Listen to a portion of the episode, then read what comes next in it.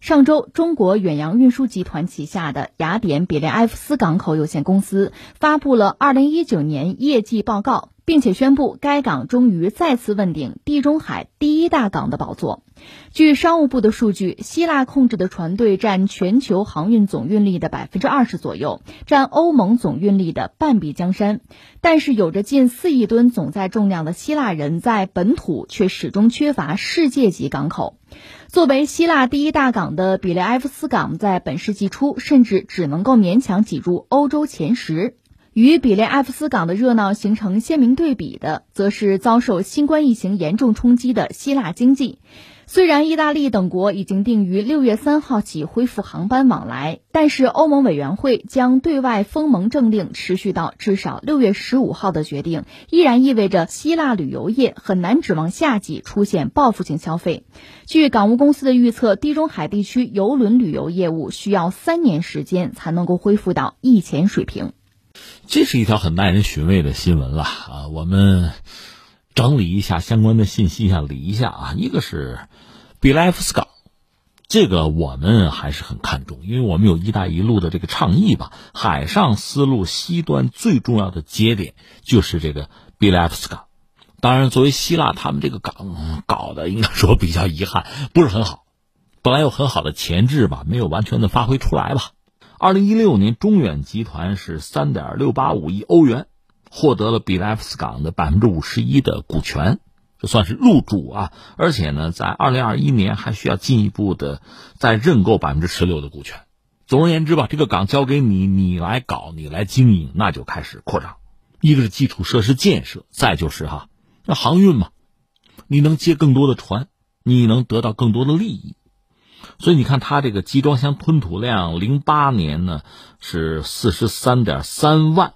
就标准集装箱嘛，到二零一九年是数量翻了十三倍，甚至这个比莱夫斯港的营收呢一度占到希腊整个 GDP 的百分之零点四，呃，做一个参照吧，你看波音在美国 GDP 里边占到百分之零点五吧，而且它现在第四个集装箱码头还要搞，一旦做成的话呢，那就是一千万，就是年吞吐量啊，一千万标准集装箱，那到那个时候它会超越汉堡，就进入欧洲前三排名。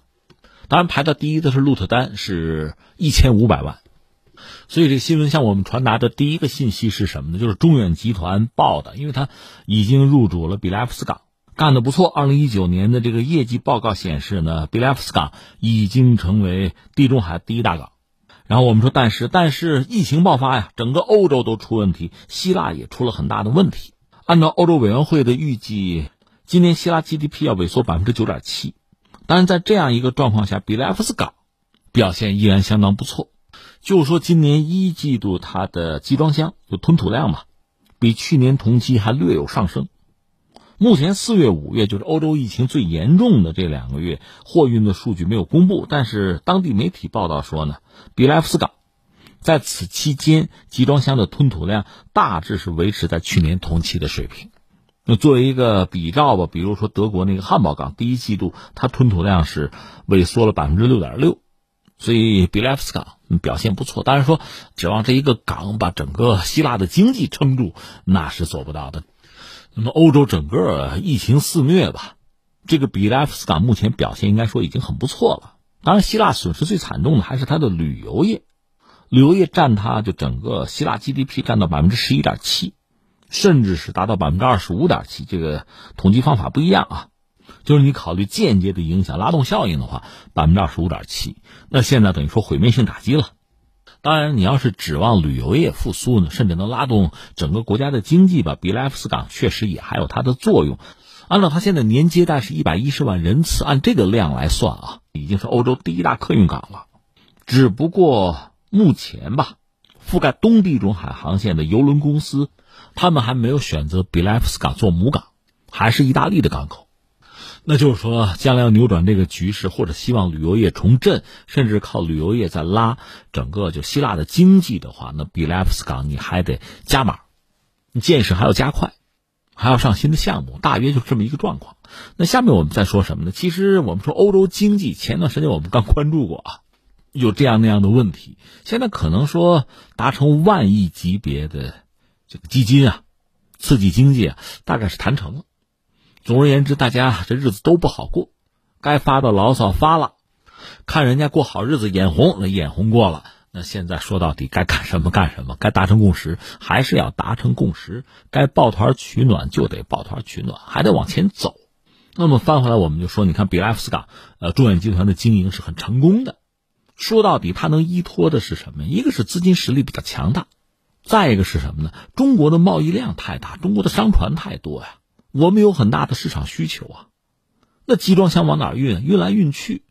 这个港只是里边就是全球的贸易里边很重要的一个节点。虽然说全球化似乎在退潮，这种区域经济似乎又有这个新的发展机遇，但是我们就说传统，我们讲的一带一路啊，海上丝绸之路啊，比莱夫斯港作为一个节点，欧洲啊，包括地中海很重要的一个点，在中国和欧洲的贸易之中，它还是非常关键的。既然它地位很重要，它自然会有相应的收益。现在当然主要集中是货运啊，如果将来在旅游业，在这个领域再能够有斩获，那对整个希腊就是非常好的消息。那如果整个欧洲看到希腊这样一个，它也是个样板啊，就是欧洲和中国的贸易在后疫情时代如果能够得以加强的话，对双方肯定都是好消息，而且很多基础设施已经到位了。另外，中国的资本在欧洲还投入到，比如铁路建设，像那个布达佩斯到布加勒斯特那个铁路，中国资本投资。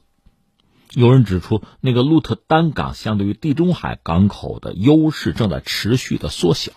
那我们可以展望在后疫情时代，比莱福斯港，它不但会一如既往吧发挥它应有的作用，反而它的价值还在加强。然后我们说句但是吧，但是最近我看了一个东西是谁呢？那个著名的末日博士，美国那个叫努雷尔·卢比尼博士，他谈到说，未来十年大萧条不可避免啊。他当然主要讲的是就全球经济里面，特别他指的还是美国和欧洲，就讲西方吧。他甚至列了十个理由，呃，我带你快速扫描一下啊，就是他对未来全球经济是一个相对悲观的态度。他就讲有十个趋势，就十个理由嘛。让未来十年一场 L 型的非常大规模的萧条是无法避免的。第一个趋势涉及到赤字和必然导致的风险，就债务和违约吧。第二个呢是发达经济体人口定时炸弹，其实就老龄化嘛。因为现在你医疗卫生啊、社会保障体系已经捉襟见肘，再加上老龄化，所以就是西方发达经济体人口定时炸弹，它这么叫啊。第三个是什么呢？通货紧缩。这个风险越来越大。第四个，货币贬值；第五个，数字化破坏。他想说的是什么？就生产的这个自动化呀，工人的工资有下行压力啊，包括失业呀，并进一步煽动民粹啊，就仇外啊，这带来一个危机。第六个，他讲就是所谓去全球化，这大家都熟是吧？第七，对民主的反动将会加强这个趋势，说的还是民粹，说到底还是美国和欧洲那个民粹嘛。然后引出第八个问题是中美之间的这个地缘战略僵局，第九，嗯，这个外交破局可能会让美国和他的竞争对手们不止一个啊之间的新冷战奠定基础。最后一个第十个就是环境破坏，这是这个末日博士卢比尼对未来一下子这十年啊全球的这个首先是经济了这个状况，他又表示悲观。这位从来是表示悲观啊，说大萧条是不可避免。十条理由，把这个放在这儿哈，你再审视一下美国放那边不说，就是欧洲的经济，包括希腊的经济啊，确实你会觉得会很麻烦。而且你说要解决这些问题，光靠自己在自己家里鼓捣鼓捣是没有用的。其实中国也是这样，还是要回到在全球范围内。虽然说全球化遇到一些问题，但是局部的，哪怕是区域的，如果不是多方，那是双方的。总还是要有一些合作，有一些相互之间的呼应，在这个供给链，在这个产业链，在市场上有相互的需求，才能解决问题。而比莱夫斯港就是中远集团经营的这个比莱夫斯港，它的这个就这几年我们看到啊，哪怕是在疫情打击之下，依然比较坚挺的这个业绩，还是给人传递了一些信心。这个信心说到底，它前提是什么呢？还是相互信任啊，合作共赢啊。共克时间啊，还是这些东西，这倒真希望欧洲人能够看懂，能想明白。